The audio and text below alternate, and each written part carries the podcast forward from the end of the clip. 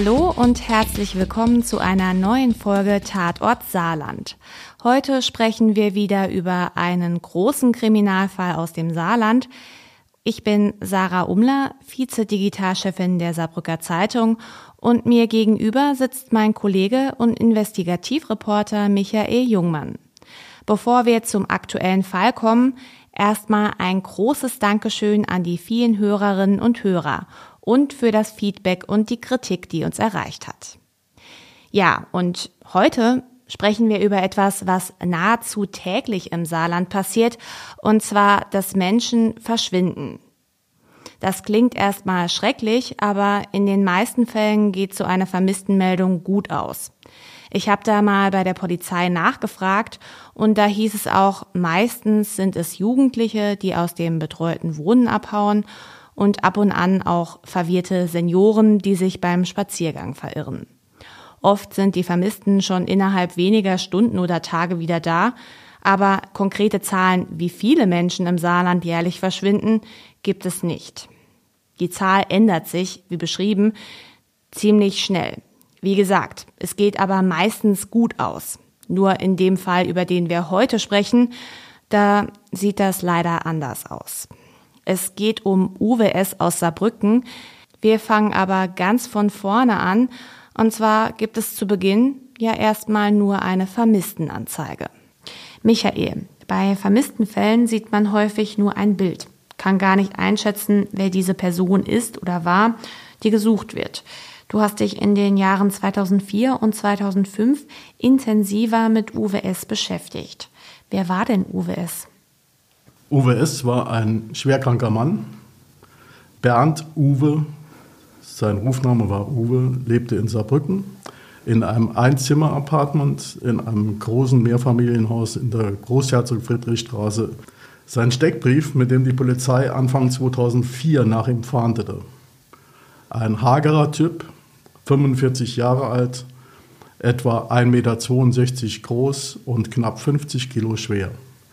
Er hatte dunkelblondes Haar, eine Halbklatze und trug einen Oberlippenbart. Als besondere Merkmale notierte die Polizei damals bei der Fahndung. UWS hatte mehrere Narben von Operationen am rechten Unterkiefer, an den Armen und am Bauch. Zudem fehlte dem Mann an der linken Hand ein Endglied eines kleinen Fingers. Er war krebskrank. UWS galt angeblich als alkoholabhängig und tablettensüchtig und verkehrte im Drogenmilieu. Anfangs ging die Polizei noch davon aus, in dem ursprünglichen vermissten Fall, dass er sich im Ausland aufhielt. Wie hat denn die Familie von UWS auf sein Verschwinden reagiert? Hat da jemand nach ihm gesucht? Die Familie hat UWS gesucht, insbesondere sein Bruder. Bei dem hatte er kurz vor seinem Verschwinden noch übernachtet und ging dann zurück nach Saarbrücken in die City. Und der Bruder hat dann, nachdem er zwei Wochen von ihm nichts gehört hatte, vor Ort in, der, in dem Apartmenthaus sich umgeschaut und musste feststellen, dass in diese Bude eingebrochen wurde. Er auch auf, unterwegs auf der Bank von UBS und musste feststellen, dass von dem Konto Geld abgehoben wurde. Okay, also da war die Sorge um UWS bei der Familie schon groß. Wir haben gehört, der Mann galt als drogenabhängig, war aber auch krebskrank.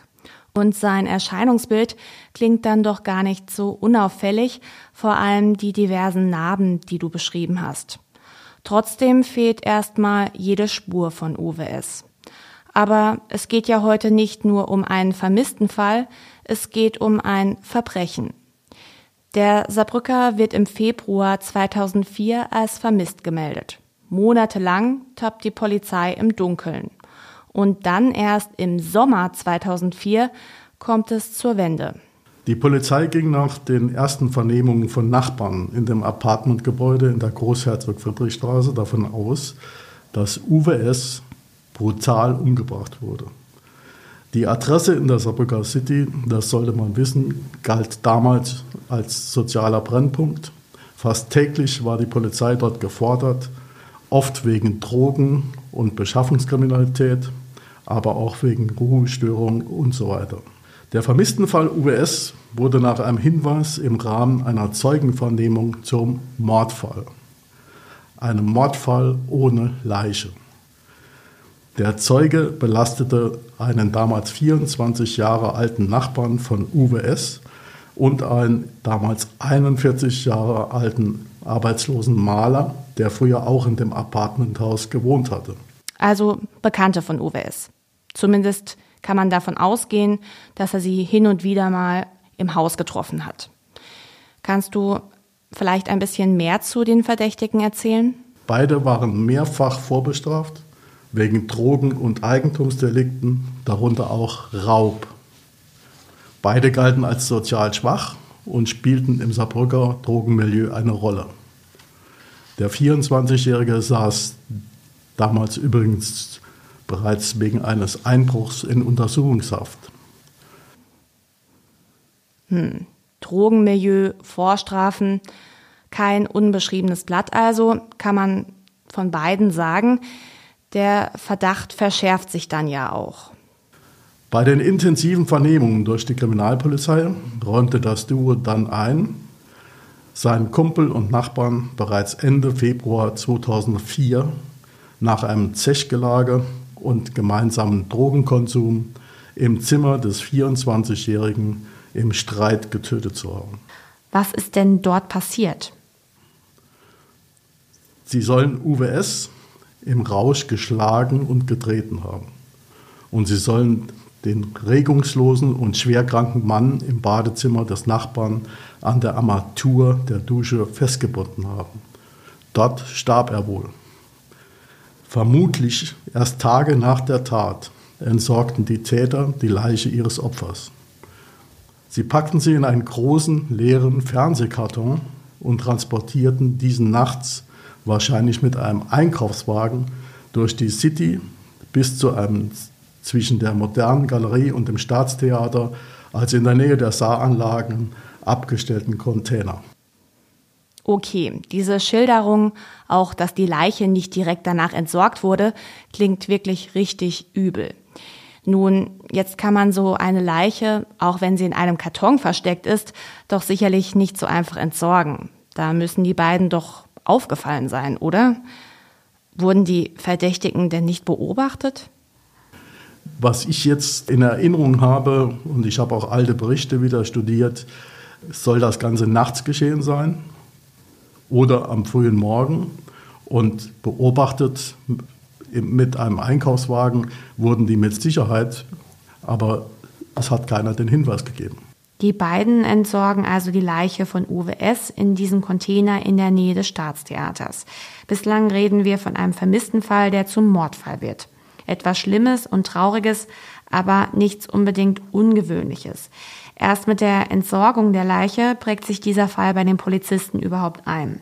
Denn diese Zeugenaussage, von der du eben erzählt hast, dass UWS bereits im Februar getötet wurde, erfolgt ja erst einige Monate nach dem Verschwinden von UWS, und zwar im Juli. Das heißt, UWS ist nach den neuesten Ermittlungen schon einige Monate tot und wurde entsorgt im Müll, und zwar in diesem Container. Und dieser Container steht ja jetzt nicht Monate dort an einer Stelle, der war ja schon längst weg. Da musste ja erstmal herausgefunden werden, wo dieser Müll entsorgt wurde. Wie ging es denn dann weiter? Der Gewerbemüllcontainer wurde, das ergaben die Recherchen der Polizei damals, auf der damaligen Deponie Reschenbachtal in der Nähe eines Stadtteils von Zweibrücken abgeladen. Die Deponie liegt etwa 40 Kilometer von Saarbrücken entfernt. Dort wurde der angelieferte Müll verpresst und bis zu 8 Meter Tiefe in die 10.000 Quadratmeter große Deponie eingebaut. Die Polizei musste also auf der Suche nach der Leiche von UWS tief im Müll und Dreck wühlen. Es stank im wahrsten Sinne des Wortes abartig zum Himmel. Die Suche begann am 20. Juli 2004 und dauerte monatelang. Das kann man sich natürlich vorstellen, da auf dieser Deponie liegt ja Unmengen an Müll. Ich habe auch Bilder gesehen, wie die Beamten darin gewühlt haben. Kannst du das ein wenig beschreiben? Die Beamten von Kriminal- und Bereitschaftspolizei im Saarland mussten Schutzanzüge und Masken tragen. Das Gelände wurde von einem Vermessungsingenieur in Planquadrate eingeteilt, die dann Stück für Stück abgearbeitet wurden. Ein Bagger grub den Müll aus, schüttete ihn auf ein Förderband, wo dann der Abfall von Hand untersucht wurde. Täglich waren bis zu 15 Polizisten und vier Leichenspürhunde aus dem Saarland und Rheinland-Pfalz im Dauereinsatz. Wegen brütender Hitze im Sommer und dadurch unzumutbaren Arbeitsbedingungen musste die Suche zeitweise eingestellt werden. Trotz des immensen Aufwands blieb die dreckige Wühlarbeit im Müll ergebnislos. Fazit, insgesamt wurden, so ein Polizeisprecher damals, rund 80.000 Kubikmeter stinkender Müll durchsucht. Wenn man sich diese Arbeit, diese Suche der Polizei auf der Deponie vorstellt, läuft es einem ja wirklich eiskalt den Rücken runter. Das muss abartig gestunken haben. Du hast erzählt, die Suche begann im Juli. Im Juli ist es heiß, Temperaturen um die 30 Grad sind da schon öfter mal normal, manchmal sogar heißer. Das heißt, auf dieser Deponie muss es noch übler, noch ekliger gerochen haben. Wie war das denn für die Polizisten, die vor Ort waren? Konnten die das überhaupt durchhalten? In der Tat, das war für die Polizisten vor Ort eine riesengroße Strapazze. Ein anstrengender, sicher nicht alltäglicher Einsatz, der extrem belastete und auf die Knochen ging. Insgesamt, das hast du damals in einem deiner Artikel geschrieben, wurde nach der Leiche von Uwe S. 85 Tage lang im Müll gesucht. Und nach all der Mühe, dem strukturierten Durchwühlen der Deponie, wurde Uwe S. nie gefunden. Und trotzdem kam es dann zur Anklage.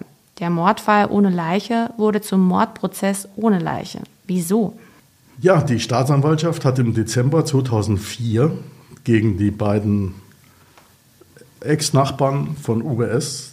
Anklage wegen gemeinschaftlich begangenem Mord im Zustand verminderter Schuldfähigkeit, in diesem Fall wohl im, im Alkohol- und Drogenrausch erhoben. Die Anklage in dem Mordfall ohne Leiche gegen die beiden Männer aus dem Drogenmilieu basierte wesentlich auf deren früheren Geständnissen. Und der Bruder von UWS brachte die Fahnder mit einem entscheidenden Hinweis auf Videos aus der Überwachungskamera eines Geldautomaten auf eine neue Spur. Darauf war zu erkennen, wie der damals 42-Jährige mehrmals mit der EC-Karte von UWS Bargeld von dessen Konto abgehoben hatte. In mehreren Tranchen insgesamt etwa 1000 Euro. Die Arbeitslosenhilfe für den Vermissten soll weiter überwiesen worden sein. Mhm. Mm, du warst vor Gericht, hast die Angeklagten gesehen. Was waren das für Menschen? Kannst du dich noch daran erinnern, wie die auf dich gewirkt haben? Das ist fast 18 Jahre her. Ich habe den Prozess vor dem Schwurgericht am Saarbrücker Landgericht zumindest teilweise beobachtet. Wenn ich mich richtig erinnere, machten die beiden Angeklagten einen eher hilflosen, ungepflegten Eindruck. Beide stammten aus dem Drogenmilieu, waren mehrfach vorbestraft. Sie hatten wohl ursprünglich eine freundschaftliche, kumpelhafte Verbindung zu ihrem Opfer. Vor Gericht blieben sie eher wortkarg, ließen ihre Pflichtverteidiger reden. Und mitten im Prozess änderten ja dann die Angeklagten plötzlich ihre Aussage oder zogen sie ja eher zurück. Ähm, was hat das denn für den Prozess bedeutet? Die Verhandlung vor der ersten Strafkammer zog sich deshalb sehr in die Länge. Die beiden Angeklagten widerriefen, wie du gesagt hast, ihre früheren Geständnisse, die sie vor der Polizei abgegeben hatten. Das mag Prozesstaktik oder Verteidigerstrategie gewesen sein, Jedenfalls war plötzlich keine Rede mehr von einem Mordvorwurf. Es wurde auch ein sogenannter Deal, eine Verständigung im Strafprozess zwischen Verteidigern, Staatsanwalt und Gericht angebahnt. Das Gericht hätte bei entsprechenden Geständnissen der Angeklagten eine Verurteilung wegen Totschlags zu maximal acht Jahren Knast ausgesprochen. In einem deiner Artikel schreibst du, dass einer der Angeklagten einem Mithäftling die Tat gestanden haben soll. Was ist denn da vorgefallen? Ja, das, auch das passiert öfter, äh, dass Gefangene aus der Justizvollzugsanstalt, in dem Fall auf der Saarbrücker Lerchensflur, soll es so gewesen sein, dass durch das Gitter der Zelle eine Unterhaltung stattgefunden hat mit dem 42-Jährigen, glaube ich, war es. Und der soll dann in die, in die Zelle unter ihm dort erzählt haben, dass er den UWS umgebracht hat. Die Glaubwürdigkeit will ich jetzt nicht einschätzen. Und es hat wohl auch kein anderer Gefangener dem Tag zu dieser Stunde diese äh, Plauderei im Knast mitgehört. Mhm. Und was war denn das Motiv für die Tat? Das Gericht ging in seinem Urteil von einem handfesten Krach um Geld aus, der letztlich eskaliert ist. Es ging demnach um Schulden von UWS bei dem älteren Angeklagten in Höhe von roundabout 350 Euro. Der wurde bekanntlich auch gefilmt, als er Geld vom Konto des Verstorbenen abgehoben hatte. In einem anderen Zusammenhang war früher auch von Revanche oder Rache die Rede, weil UWS einen Drogendealer verpfiffen haben soll. Die beiden Angeklagten werden dann tatsächlich verurteilt, und zwar fast anderthalb Jahre nach dem Verschwinden von UWS. UWS wird aber nie gefunden, auch bis heute nicht. Die beiden Angeklagten werden zu acht und achteinhalb Jahren Haft wegen Körperverletzung mit Todesfolge verurteilt. An den Fall UWS denken auch heute noch viele. Das hast du am Anfang unserer Folge erzählt, als ich auch nochmal bei der Polizei nachgehakt habe, ob UWS denn je gefunden wurde, wusste man dort direkt über wen ich spreche. Kannst du nochmal zusammenfassen, was das Einzigartige an dieser Geschichte ist? Es passiert nicht alle Tage, dass Polizisten monatelang im Müll und Dreck wühlen müssen. Das war jetzt vor kurzem nochmal der Fall, als nach dem Herrn Gregorius gefahndet wurde, gesucht wurde.